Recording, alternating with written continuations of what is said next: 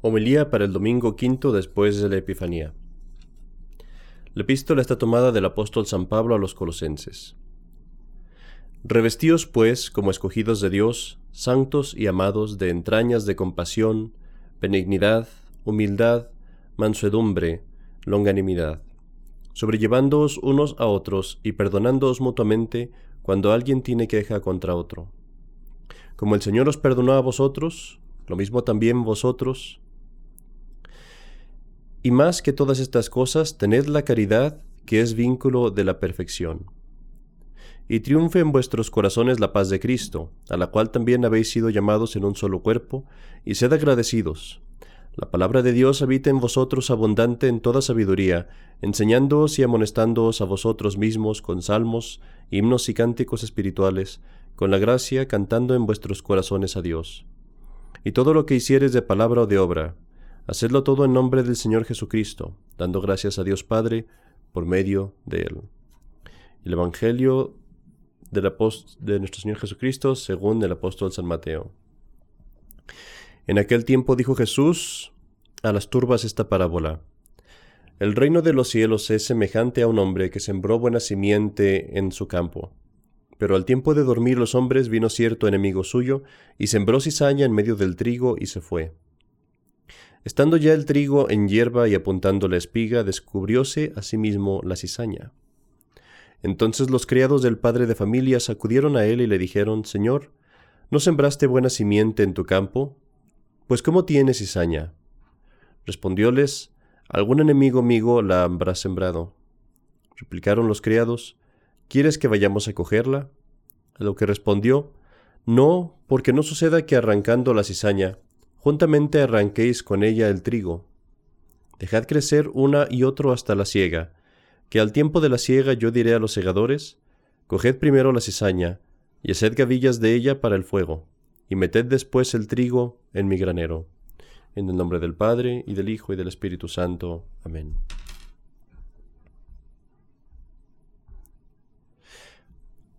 Queridos hermanos, el día de hoy San Pablo nos habla en la epístola parece describirnos lo que es la virtud de la caridad, de la cual deseo hablar el día de hoy.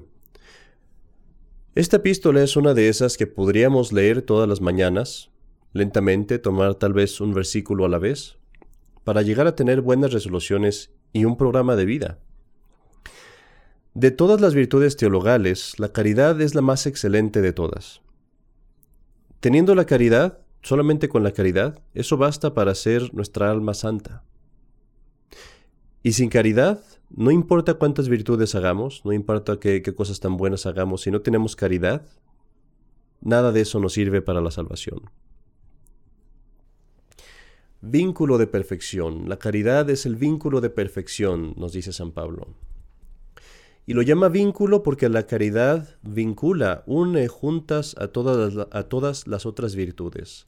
Esta virtud trae todo bien con ella.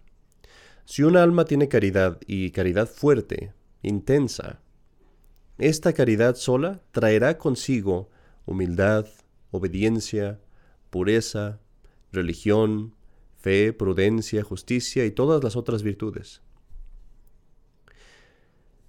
La caridad es a nuestra vida espiritual lo que el cemento es a un edificio, lo que la sangre es a nuestro cuerpo. No solamente lo mantiene funcionando, sino que le da vida, nutre cada, cada pequeño rincón de nuestro cuerpo. De la misma forma, la verdadera caridad nos da vida espiritual, vida que llega hasta la vida eterna. Ya en esta vida empieza nuestra vida eterna y empieza por la forma en la que la caridad nutre esa vida. Hizo una distinción cuando estaba hablando entre la caridad y caridad fuerte, porque es importante recordar que las virtudes tienen un cierto nivel, un cierto grado de perfección. Para usar una comparación que, que resonará con algunos de nuestros jóvenes Así como en los videojuegos, una persona tiene un nivel de vida o de poder o lo que le quieras llamar, y este nivel sube y baja y dependiendo de su, del poder que tengas o de la vida que tengas, tienes más capacidad. Del mismo modo, en nuestra vida espiritual, podemos poseer virtudes, pero cada quien va a tener un nivel mayor o menor. Y dependiendo de qué tan grande sea el nivel de nuestra virtud, vamos a tener más gracia o vamos a tener un mejor lugar en el cielo. Ahora, este nivel en las virtudes naturales tiene un cierto límite, llega a un punto de perfección. Y después de ese punto de perfección ya no hay más que puedas hacer. Si tú, por ejemplo, practicas perfecta humildad o perfecta obediencia o perfecta pobreza, puedes llegar a la perfección y a un punto en el que ya no hay más que hacer. Es difícil, pero es posible. Todas estas virtudes tienen un límite. Solamente hay tres virtudes que no tienen un límite, y estas son la fe, la esperanza y la caridad. No tienen límite en esta vida. Nunca jamás vas a tener suficiente fe. Nunca jamás vas a tener demasiada esperanza. Nunca jamás, mucho menos, vas a tener demasiada caridad. La fe y la esperanza cesarán cuando lleguemos al cielo, porque ya no tienen fin en el cielo, ya, ya no hay propósito para ellas, pero el fruto de la fe y la esperanza, que es la caridad desarrollada y activada, eso lo vamos a tener en el cielo. Y la caridad es la única virtud que llega incluso hasta el cielo, de las tres virtudes teologales. En otras palabras, qué tan santo quieres ser y qué tan bueno va a ser tu lugar en el cielo depende, con la gracia de Dios, depende de ti y de qué tanto ejercites estas virtudes. Como lo he estado haciendo en los sermones pasados, en este sermón quiero hablar también primero de los errores que militan contra la caridad y quiero mencionar tres. El primero será este. Es la idea, la falsa idea de aquellos que piensan de la caridad como el ser bueno, el ser caritativo, digámoslo, redundando, hacia, nuestros, hacia nuestro prójimo, solamente a causa de eso, solamente por nuestro prójimo. ¿Qué es la primera cosa que piensa uno cuando te dicen, sé caritativo? Lo primerito que uno piensa uno es, bueno, voy a dar limosna, voy a ayudar a los pobres, voy a ser bueno con mi familia, voy a ser bueno con mi prójimo. Pero al hacer esto, estás poniendo lo que es lo secundario de la caridad primero, y te estás olvidando del aspecto primario y el más importante de la caridad, y es este. La caridad está dirigida primero y principalmente a Dios. Cuando la, gente el día de hoy dice caridad y se refieren al amor a nuestro prójimo, esto no se le debe llamar caridad. Esto es filantropía, amor del hombre. Y así, si tú ves a un artista muy famoso o a un político o a un obispo del nuevo orden mundial o a un supuesto papa o a una madre Teresa de Calcuta que están tomando, están teniendo cuidado de los enfermos y están ayudando a los pobres y están dándoles limosna y todo eso. Es algo bueno, no digo que no, pero no nos debemos equivocar. Están mostrando filantropía, no están mostrando caridad. Sobre todo si al mismo tiempo que hacen eso, niegan la fe y niegan los mandamientos de Dios y le niegan a Dios lo que le corresponde. Lo que están haciendo es mostrar amor del hombre no amor de Dios. No es caridad. El segundo error que vamos a mencionar es este. Todos los errores que hemos mencionado en los sermones pasados, los errores contra la fe, los pecados contra la esperanza, y de hecho cualquier pecado mortal, destruyen la caridad. Así como la caridad es una virtud que trae consigo todas las virtudes, cualquier pecado mortal que cometamos, sea especialmente contra la fe y contra la esperanza, pero cualquier pecado mortal, lo primero que destruye es la caridad. Pecado y caridad son totalmente opuestos. Y así, si tú ves a una persona que vive en pecado, aunque haga actos que parecen, según el otro error, caritativos, no son actos de caridad, no tiene caridad. La caridad está muerta. Destruye la caridad cada vez que hace pecado porque como ya dijimos, la caridad es primero el amor de Dios.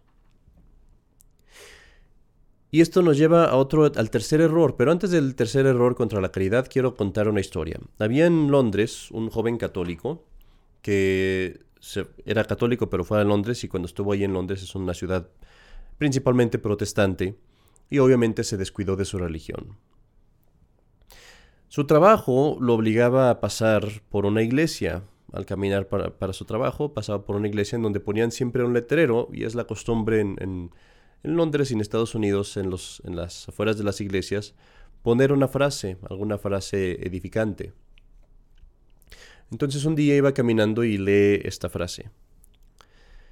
Si Dios te amara a ti como tú amas a Dios, ¿en dónde estarías ahorita? Lo leyó en inglés, obviamente. La primera mañana lo leyó, no le dio ningún, no pensó en eso. La segunda mañana que lo leyó, se dijo a sí mismo, eso, eso no sería bueno. Y la tercera mañana se detuvo pensó por un momento y se preocupó acerca de esa realidad. Si Dios te amara a ti como tú amas a Dios, ¿en dónde estarías ahorita? Y en ese momento decidió ir a misa todos los domingos y tratar de comulgar al menos una vez al mes y de confesarse. Y esto nos lleva al tercer error que cometemos hoy, y es tal vez el peor de todos, y es el amarnos el error de aquel que se ama a sí mismo más que a Dios. Es el error de aquellos que viven para satisfacerse a sí mismos, que viven para ser reyes ellos mismos. Viven para ser servidos de otros, para recibir, para gozar. En su mente el concepto de servir a Dios no existe. Ellos se sirven a sí mismos. Es el error de aquellos que en sus prioridades ponen a Dios en el último lugar. Hay un juego de fútbol, no vamos a misa. Hay una película en la televisión, sáltate el rosario. Me siento eh, tal vez avergonzado de irme a confesar, permanece en el pecado. Hay una relación mala en la escuela o en el trabajo que pone en peligro mi alma, cedo. Hay un amigo que me invita a la fiesta o a un viaje y al tener esta amistad o al ir a esa fiesta voy a tener que comprometer mi fe o mis creencias, agrado a mi amigo y desagrado y abandono a Dios. Es terrible la situación de las almas en, este estado. Y hay muchos en este estado, muchos que se encuentran en esta situación pensando que el cielo es fácil para ellos, porque están tan engañados que piensan que Dios los va a servir a ellos, que Dios les va a dar el cielo como si fuera su deber. Piensan que Dios les va a dar la salvación aunque ellos nunca han amado a Dios y nunca han servido a Dios. Y es el caso de lo que vemos hoy en el Evangelio, que hay muchos en el campo de Dios que parecen trigo, pero son solamente algunos que verdaderamente aman a Dios, que verdaderamente son trigo. Hay muchos otros que están ahí en ese campo, que están ahí en esa iglesia, pero no aman a Dios. Son cizaña. Estos son los errores que debemos evitar respecto a la caridad. La caridad, pues, es esto, cuando Dios nos da un regalo, un bien, un don muy grande, el don de amar a Dios, de hacer, Dios, de hacer de Dios nuestra prioridad, que Él se convierte en nuestra principal razón de existir, que Él se convierte en nuestra principal razón de trabajar, en el motivo por el cual nosotros obramos. Que amamos a Dios, dicen los teólogos, con un amor de amistad, es decir, con un amor que es recíproco. Yo amo a Dios y Él me ama. Y entonces, y solamente entonces, a través de Dios y por Dios, amo a mi prójimo y me amo a mí mismo, por amor a Dios, no por amor a mí mismo o a mi prójimo. No hay nadie en la tierra que no desee bien que no desee amor, pero todos lo buscan de distintas maneras. Es solamente este tipo de amor, solamente este tipo de bien, el que verdaderamente llena y satisface nuestras almas. Porque cuando tú posees la caridad, posees no solamente una virtud, posees el participar de la vida misma de Dios. Si comparamos a la caridad a la sangre en el cuerpo, o a la savia en un árbol, o al cemento que une un edificio, podemos decir que con la caridad tú estás unido a Dios, como una rama está unida a un árbol, como tu brazo está unido a tu cuerpo, a tu corazón, como un ladrillo está unido al edificio. Y entre más intensa sea esta virtud de la caridad, entre más tú la practiques, más unido estarás a Dios. Así como las, ramas de un árbol, entre más tiempo están ahí, más unidas están y más se unen, digámoslo así, se convierten más en más, se hacen más anchas, se hacen más fuertes, crece la madera alrededor de la rama y se hace más difícil cortarlas. Del mismo modo, así, mientras más caridad crezca en tu corazón, los vínculos que te unen a Dios, ese vínculo de perfección, se hace más fuerte, más estable, más permanente, y se hace más difícil que peques, se hace más difícil que pierdas la fe, se hace más difícil que pierdas la esperanza.